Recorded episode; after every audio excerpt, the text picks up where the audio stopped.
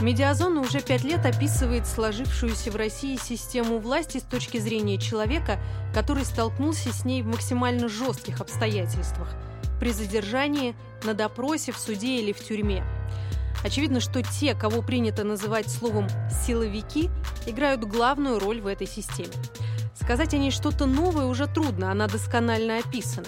Зато все чаще хочется поговорить о том, что будет после – когда накопившиеся внутри проблемы и противоречия сделают перемены неизбежными. В этом подкасте Медиазона попытается предугадать очертания этих перемен. Что делать? Министерство тюрем, ФСИН, Федеральная служба исполнения наказаний – это тема нашего финального подкаста «Что делать?». Меня зовут Таня Фельгенгауэр. Всем привет. Ну что, мы продолжаем разговор с э, Ольгой Шепелевой, руководителем проектного направления права и нормотворчества в цифровой среде Центра перспективных управленческих решений и с Игорем Каляпиным, правозащитником, главой межрегиональной общественной организации «Комитет против пыток». Хочу тогда продолжить этот разговор про кадры. А, на самом деле сложная тема для э, реформы любого силового ведомства, потому что каждый раз мы спрашиваем, откуда брать новых людей, где их готовить, а, кто, значит, будет их обучать и какие зарплаты э, им нужно платить. Кстати, про сотрудников СИН довольно часто говорят, что их положение ну, редко лучше, чем положение заключенных там, в финансовом плане. А, насколько это справедливо или нет, и как вот с кадровым вопросом э, реформа может помочь? А, мне сложно а, дать а, какую-то детальную картину положения персонала, потому что мне кажется, что очень многое зависит от того, какое место в иерархии занимает, а, в должностной иерархии занимает конкретный сотрудник. Вот. И насколько, э, насколько я это знаю, да, хотя мои знания, может быть, недостаточно полны, как правило, ну, сказать, де, действует общее правило, что рядовой сотрудник правоохранительных органов, он, в общем, как бы сказать, если что, выбрасывается как, как сказать, как мусор в урну, и никто особо о нем не заботится да, вот. Э, и, насколько я понимаю, э, в э, системе исполнения наказаний ситуация примерно такая же, как и везде. Да? То есть ну, человек дешев. Вот. Вопрос подготовки, переподготовки, обучения и найма новых, может быть, людей. Пока да. Ольга думает, да. вы понимаете, что если я опять вернусь к вопросу, вы понимаете, что если место службы находится у тайге, за 200 километров от кинотеатра, то это очень специфические люди туда поедут работать. Там же, э, там же не вахтовым методом, это же, это же вот не как наши эти бурильщики, нефтяники. На месяц уехал, вернулся и месяц отдыхаешь. Так то есть там постоянно мой нужно... вопрос и есть, что должна ли реформа как-то прописывать там ротацию кадров, еще что, чтобы человек не прирастал к этой реформа, конкретной тюрьме. Реформа, так нет, от Мы того, говорим про то, как того, изменить что, от того, что его из одного медвежьего угла да, перевезут в другой, это, это, это только усугубит ситуацию. Там он к этим медведям хотя бы привык. Понимаете, а, пока у нас а, эти места службы, эти колонии не переедут в какие-то цивилизованные места – вы можете как угодно людей готовить, э, переподготавливать, вы можете их обучить бальным танцам э, в, э, в Синовском вузе, вы можете их, я не знаю, обучить музыке, шахматам и так далее, но потом они приедут туда. Вот, и, и, и все. Возможности играть 5... в шахматы не будет. Ну, в, шах, в шахмат, может, и будет. А вот с бальными танцами а вот будут с, проблемы. С да? бальными танцами там плохо, да. Там. Ну, то есть э, бессмысленно обсуждать какие-то отдельные шаги э, реформы в плане подготовки кадров, э, если мы не исходим из того, что мы перевозим э, тюрьмы, зоны в цивилизацию. Конечно. Просто нужно понимать, что в этом удалении, Ольга уже говорила на самом деле об этом, сейчас нет никакого смысла. То есть там 60 лет назад понятно было, для чего это было там. Потому что там валили лес, потому что там строили каналы, потому что там ковыряли вечную мерзлоту, да, еще там что-то делали. То есть это была система, которая стране зарабатывала деньги. у нас никто другой туда не хотел ехать, э, чтобы работать. Это была бесплатная рабочая сила. Сейчас все ровно наоборот. У нас сейчас такой гулаг наоборот. Раньше он зарабатывал деньги, а сейчас он, наоборот, высасывает деньги. То есть нам этих осужденных держать за 200 километров от кинотеатра на самом деле очень дорого.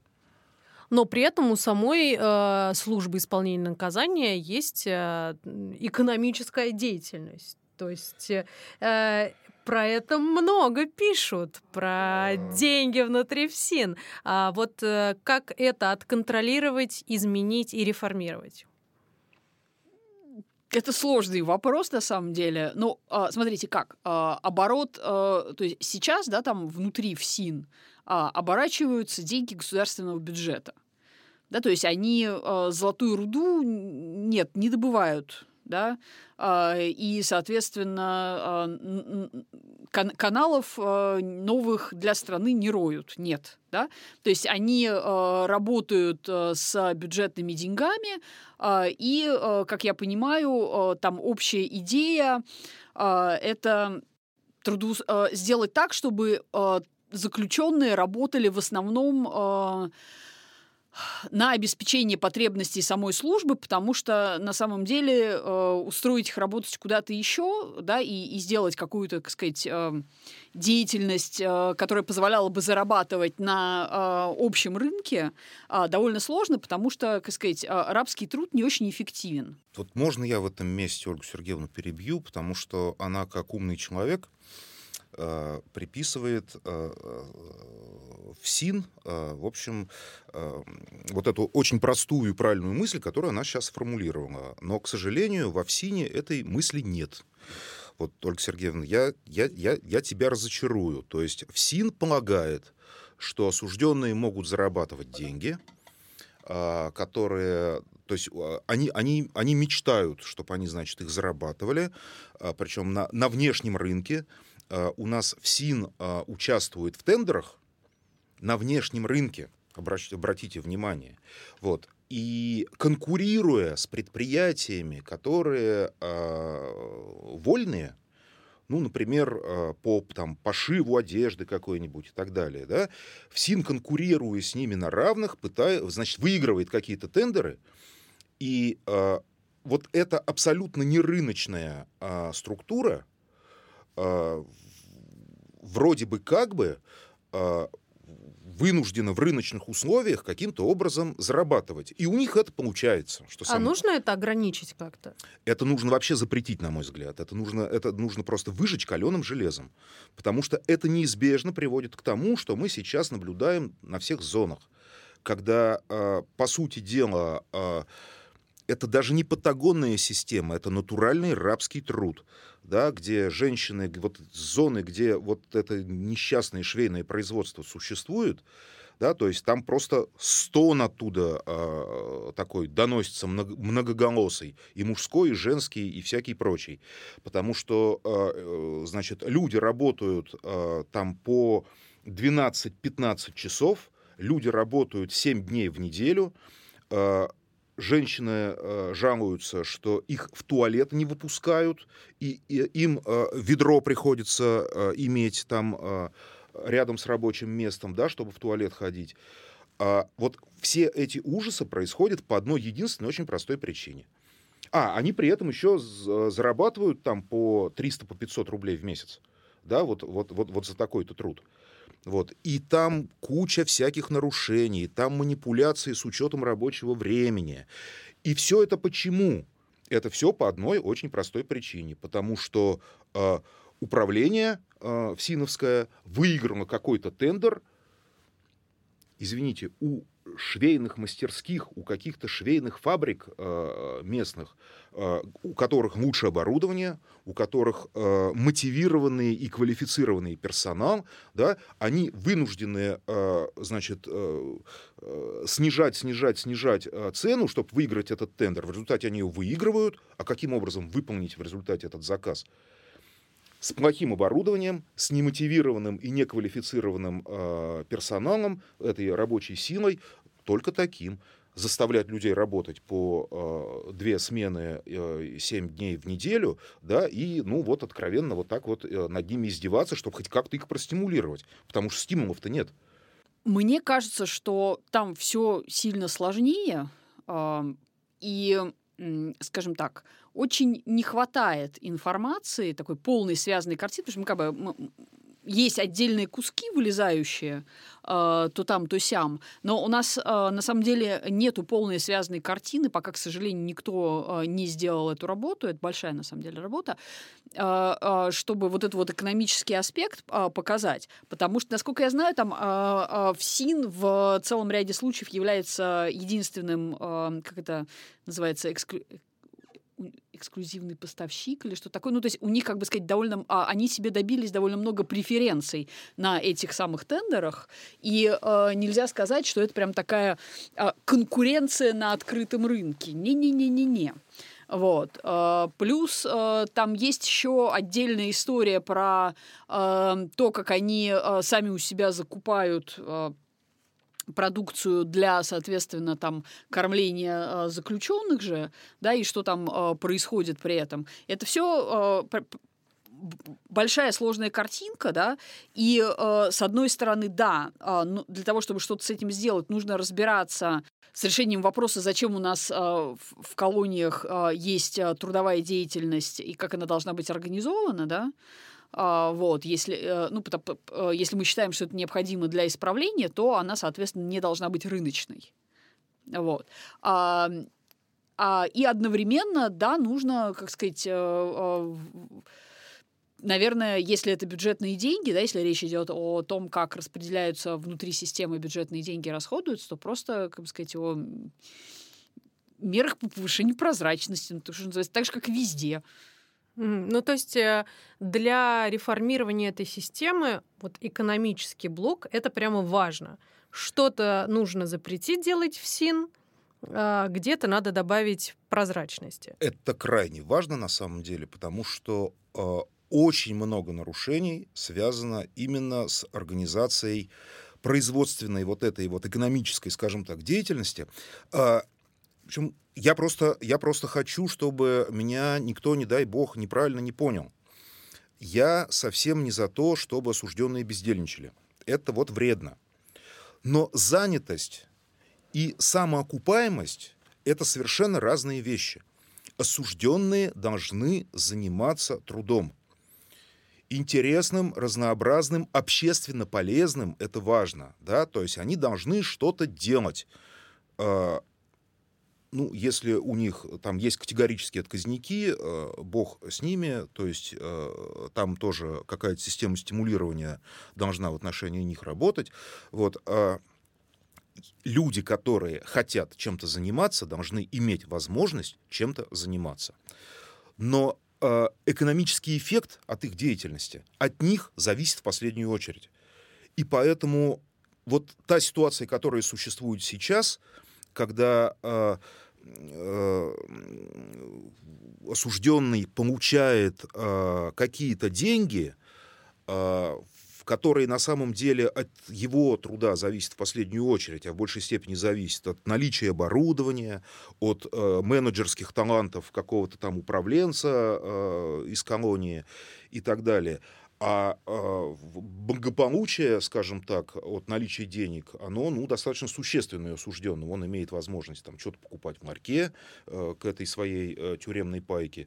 Он имеет возможность погашать иск, а следовательно, получают дополнительные шансы на условно-досрочное освобождение и так далее. Платить вот, за телефонные разговоры. Ну да, в том числе. То есть э, кажется, что это вот такие мелкие э, вещи-то, но они вот они с воли кажутся мелкими, а оттуда-то, а там это все, ну это, это так очень существенно жизнь-то облегчает и, и, и приукрашивает. Вот, вот, вот это все должно на самом деле зависеть от, э, от человека. Работает человек, занимается он какой-то полезной деятельностью, надо ему, с одной стороны, давать возможность этим заниматься, а с другой стороны, предоставлять ему вот эти блага по труду, а не по результату труда, потому что результат труда, как я уже сказал, от него зависит в последнюю очередь. Он не виноват, что он шьет какие-то вещи, которые там дешево стоят или, наоборот, дорого стоят, да, то есть э, в этом нет его заслуги. Э, вот очень важно обеспечить занятость. Опять же, наверное, очень важно э, именно там, в колонии, научить человека э, каким-нибудь полезным ремеслам, которые ему пригодятся, когда он на свободу выйдет. Предвосхитили мой вопрос, как раз хотела спросить, должна ли ФСИН заниматься ресоциализацией и или это вообще не, не их забота? Их, их забота, значит, чтобы не разбежались, как сказала Ольга. Смотрите, тут есть а, некоторая сложная а, проблема. Дело в том, что никакая нормальная ресоциализация в условиях заключения и изоляции от общества невозможна. Потому что человек ресоциализируется где? В социуме да, в, если он находится в местах лишения свободы, он, э, так сказать, социализируется среди других осужденных э, и в лучшем случае э, там, в какой-то степени среди персонала исправительного учреждения. Да, никакой другой э, социальной жизни у него нету. Да? И, соответственно, в значительной степени э, те э, привычки, навыки и так далее, которые он приобретает э, в местах лишения свободы, да, они в значительной степени окажутся абсолютно нерелевантными, да, не, не, как сказать, не, не имеющими никакого отношения к организации жизни за пределами этого учреждения. Это как бы, ну, это некоторая проблема, да. А, Но... То есть реально ресоциализировать а, тюрьма не может. Но... Они могут чуть-чуть чуть-чуть совсем, так сказать, запущенных тяжелых случаях э, как-то помогать э, людям э, какие отдельные какие-то навыки отращивать, да. То есть там, например, если человек мало что делал, мало в своей жизни работал, у него нет профессии, нет специальности никакой да, или там а, его специальность а, не востребована, а, то да, работая в местах лишения свободы, там он может чему-то научиться, да, если при этом ставится задача, чтобы он не выработку делал, да, а чтобы он, ну, осваивал какие-то новые навыки, да, там те, кто не учился вообще никогда и нигде, да, там они могут получить хотя бы какое-то образование, там получить хотя бы там, не знаю, диплом об окончании школы. И это, конечно, полезно полезно. Но э, так вообще с, ресоциализацией в тюрьме это довольно, довольно, довольно странная идея сама по себе. Э, мы, когда обсуждаем в подкасте, что делать реформы тех или иных ведомств, у нас э, всегда разговор условно там по минимуму и по максимуму, да, там супер идеальная реформа, чего бы хотелось, как был бы прям вот именины сердца. И по поводу ресоциализации и э, тех возможностей, которые э, в заключении человек может иметь, можно ли вообще как-то это все реформировать, э, коллеги э, приводили пример Эстонии, где, например, э, заключенный может поступить на очное отделение вуза, и их отпускают на учебу под обязательство, что они вернутся вечером в тюрьму. А, ну, у нас вообще такое возможно. режимов и создание, как бы сказать, некоторого количества других институций, а, помимо того, что есть у нас сейчас. Например, во многих странах есть такая полезная в хозяйстве вещь, в смысле как раз ресоциализации. А, это служба пробации. Да? Это когда человека не лишают свободы, и не помещает его ни в какую тюрьму. Но поскольку человек, в общем, не очень хорошо себя ведет, да, там плохо адаптирован э, к какой-то нормальной жизни, да, там э, не учился, не работал, употреблял наркотики там, и так далее, да, э, то к нему, чтобы он э, как-то себя вел более-менее адекватно, да, и чему-то, может быть, научился и стал жить как-то лучше, представляет службу пробации, которая делает две вещи. Она, с одной стороны, контролирует его поведение – да. А, с другой стороны, а, она помогает ему а, с а, организацией разных аспектов его жизни. То есть там, например, а, возможность какого-нибудь получить временное социальное жилье дешевое, да? помощь в том, чтобы найти работу, помощь в обучении, направление на какие-нибудь специальные профессиональные курсы краткосрочные, организация, например, там, терапии по части наркозависимости или там э, по э, тому, чтобы человек э, сформировал у себя какие-то там навыки лучшего контроля своего поведения и своих эмоций, да, и там, например, не бил морду всякий раз, когда ему там кто-нибудь что-нибудь обидное скажет. Э, вот, и эта служба пробации, она, с одной стороны, как бы сказать, контролирует, с другой стороны, она дает человеку какие-то ресурсы, которых у него не было раньше, вот, а чтобы он кооперировался и всем этим пользовался, да, и как-то все-таки обустраивал свою жизнь, да, потому что без его воли ну, ничего невозможно сделать.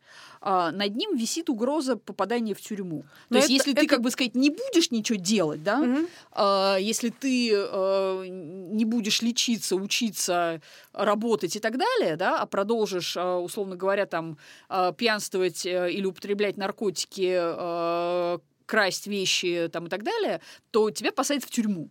Но это часть пенитенциарной системы. Это, как правило, отдельная служба. Она как бы связана, да, но она отдельно. У нас, в принципе, на самом деле есть аналог, э, но он э, не, не очень не обладает необходимыми, э, скажем так, полномочиями, возможностями и так далее. У нас же есть э, э, исправительные инспекции, да? Центры, а, исправительные центры сейчас появились. Вот, это это чуть-чуть, это чуть-чуть, э, чуть-чуть другая, но как бы по, ну, как Смежная, раз в рамках пенсарной да. системы. Да. Вот исправительный центр — это в рамках пенсарной системы. Такое новелла такая. Вот. А, и, э, соответственно, исправительные инспекции, они следят там, например, за теми, кто осужден условно. Ну, потому что у нас как бы некоторый аналог пробации — это условное осуждение, uh-huh, да? Uh-huh. Что человека э, в тюрьму прям сразу не сажают, но говорят, что вот смотри, если будешь себя плохо вести, то посадим. Но а, у нас это условное осуждение, ну, во-первых, э, степень, ну, как бы контроль, конечно, какой-то есть, вот, э, но так, э, довольно слабенький. А во-вторых, у нас нету никакого, никаких дополнительных ресурсов не предоставляется человеку, да. Ну, то есть, э, если у тебя, условно говоря, если ты живешь в семье алкоголиков, да, то и там в том числе совершал какие-то преступления, потому что ты пил все время, а, то у тебя не будет никакой возможности, тебе не дадут возможности, например, там снять э, где-то э, в социальном центре койку, да, там, или комнату, чтобы не жить э, со своими постоянно пьющими родственниками, да, и как-то построить свою жизнь без вот этого вот, mm-hmm. да. Игорь, как считаете, а реформа должна учитывать развитие вот этой части? Безусловно, да. Безусловно, да. Более того, наверное, Наверное, это наиболее важная часть реформы должна быть, потому что вот у нас, у нас сейчас э, какая-то это такая бинарная система. Вот либо свобода, либо турма. Да? И вот э, и, и человек отсюда попадает туда, вот там он 10 лет ресоциализируется, это я в кавычках так говорю вот для тех, кто нас слышит и не видит, вот, а потом он вдруг раз и, и, и обратно, да, и... Э, и должен зажить сразу какой-то нормальной да, жизнью, и, перево- перевоспитаться в, там, соответствии с законом. Теперь он исправленный, значит, сделался, значит, и раз, и вот он сразу, и он сразу туда. А он пока там сидел, он забыл, как в автобусе ездить, как за проезд платить, вот, и э, если что-то умел делать, то забыл, да, если не умел, то его там ничему не, не, не научили. Вот, потому что учили его там какой-нибудь э, ерунде, ну, в лучшем случае лес научили валить. Вот, а где, где, где же он на свободе лес-то возьмет? Вот, а, то есть учили не тому. Э, или, или учили вот, э, значит, э, пуговицу правильно застегивать и перед гражданином начальником шапку снимать. Вот, вот чего там 10 лет добивались. Это же, вот вы говорите, что это чуть ли не, там, не важнейшее, это очень важная это часть очень реформы. важная вещь. И вот сейчас... Так это же еще и касается несовершеннолетних. Ой, э, да это всех касается. Вот почему-то, вот почему-то, когда у нас говорят про вот эти самые а, про э, пробацию, про службу пробации, вот почему-то сразу говорят про несовершеннолетним. Ну, конечно, конечно, несовершеннолетним. Вообще все лучше и детям, это понятно, а, но а, да, и соответственно и, и пробацию тоже детям, и, ну это правда, да, это, конечно, для них в первую очередь, но вообще это для всех это, это крайне важная вещь. Если э, та служба пробации, о которой Ольга говорит, она э, должна быть э, таким переходным этапом, э, вот когда человек совершил правонарушение или там, преступление, э, и вот может быть, его не сразу сажать, а попробовать вот сначала вот так, да, если он там не законченный злодей. И наоборот, даже если он законченный злодей, его посадили в тюрьму, и он там 10 лет сидел, то, наверное, вот его не сразу нужно обратно э, ресоциализированного такого, значит, э, выкинуть. Вот. А вот его, может быть, через какую-то адаптацию провести. Более того, она же должна какие-то стимулы для него содержать. Может быть, э, может быть и э, срок чуть-чуть э, должен как-то зависеть от того, как, насколько успешно он адаптируется, да, насколько успешно он проходит вот этот вот, вот лифт, который его на, на, на свободу-то везет. И на самом деле такие попытки делаются, да, и сейчас на это вот, ну, ну, ну правда, а, я не знаю, как вот новый э, начальник ФСИН э, на все это будет смотреть, но я знаю, что предыдущее руководство, ну, там, они были настроены всему этому уделять много внимания, но это деньги нужны деньги серьезные, деньги огромные, и а, понимание всего этого на самом деле у руководства ФСИН было. Я последние а, там несколько лет наблюдал а, на самом деле шизофреническую совершенно картину в, на, в нашем ФСИНе. Да? Есть очень прогрессивное руководство, которое все понимает да, и не страдает никакими вот этими тюремными комплексами, благо там армейские люди пришли, да, без вот, э, без э, дедушки э, полковника Хренова, да. И все остальные в медвежьих вот. углах. А все остальные в медвежьих углах, да, и я просто видел, как в, медвежьих, в медвежьих углах воспринимают вот эти вот какие-то новации и приказы, которые приходят откуда-то там из Москвы, вот, они крутят пальцем и говорят, ну, блин, понятно, вот наши генералы, то есть понабрали людей там откуда-то из ракетных войск, там еще из каких-то тюрьмой, мной командовать. Они в этом, значит, не понимают ни черта. И вот Без они должного нам... уважения, потому что к дедушке полковника Хренова они относятся. Да тут дело-то даже не в отсутствии уважения. Они не на отсутствие уважения э, значит, жалуются, а на то, что э, вот эти ракетчики, они же не, поня- не понимают ничего, как в, тюрь- в тюрьме нужно. Вот. а мы знаем, ракеты. а мы знаем, вот, а мы знаем, как правильно, да, потому что у нас дед э, этот и прадед, и отец, и, и все полковники хреновы, вот, и э, и мы знаем лучше. И они сопротивлялись, да, и они совершенно откровенно говорили, вы там что угодно с нами сделайте, какую угодно нам новую форму пошейте, вот, а мы вот здесь вот как жили, так и будем жить. Я на своих шести сотках как сидел, так сидеть буду. Тут Примерно есть еще, так. как сказать, такой вопрос, что большая система, большая инерция. То есть, когда много людей, а, много учреждений, это не только, кстати, вопрос медвежьего угла, это еще вопрос просто количества всего этого, да. То есть, если э, а, все это будет уменьшаться в хотя бы там не единомоментно, но достаточно быстро, да, если оно будет сжиматься, а сжиматься оно будет только тогда, когда сажать будем меньше, да, то э, индивидуальную работу с каждым конкретным, так сказать, руководителем на своем месте провести будет проще, да, а когда их у тебя, э, сколько у нас учреждений, больше, э, больше тысячи, mm-hmm.